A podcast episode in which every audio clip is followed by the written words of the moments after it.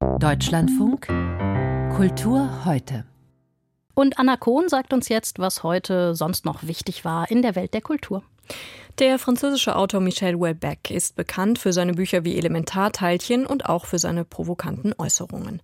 Manchmal wirkt er auch in Filmen mit, wie jetzt in einer Pornodokumentation des niederländischen Künstlerkollektivs Kirak, bei der Houellebecq im Beisein seiner Ehefrau mit Frauen schlafen sollte, die der Regisseur des Films gefunden hatte. Allerdings bereut Houellebecq die Teilnahme nun. Ich weiß nicht, warum ich das gemacht habe. Ich habe Mist gebaut. Das kommt vor.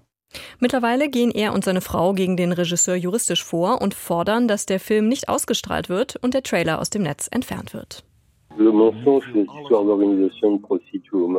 Die Lüge ist die Geschichte, meine Frau habe für mich in Marokko Prostituierte organisiert, für unsere Hochzeitsreise. Einen Monat im Voraus.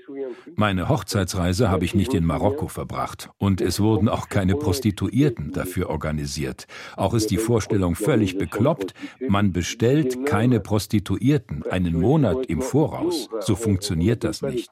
Man bestellt sie am selben Tag. Die Filmpremiere wurde nun schon auf Ende Mai verschoben. Es wird wohl ein niederländisches Gericht darüber entscheiden, ob er wirklich gezeigt werden darf und was mit dem Trailer passiert. Der Astrid Lindgren Gedächtnispreis gilt als eine der wichtigsten und die am höchsten dotierte Auszeichnung für Kinder- und Jugendliteratur. In diesem Jahr geht er an die US-amerikanische Schriftstellerin Laurie Halls Anderson. Anderson wurde Ende der 90er mit dem Buch Schrei bekannt, in dem es um eine junge Protagonistin geht, die auf einer Party vergewaltigt wird und durch das Trauma fast verstummt. Das Buch wurde in den USA mit mehreren Preisen ausgezeichnet und ist auch in deutscher Übersetzung erschienen.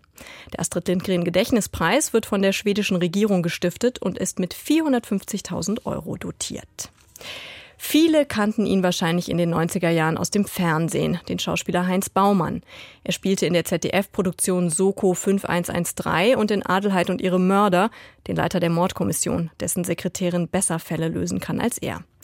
Dabei war Baumann auch Theaterschauspieler. 1928 in der Nähe von Oldenburg geboren, spielte er unter anderem in Quedlinburg, Dortmund, Stuttgart und beim Ensemble der Münchner Kammerspiele. Nun ist Heinz Baumann im Alter von 95 Jahren gestorben.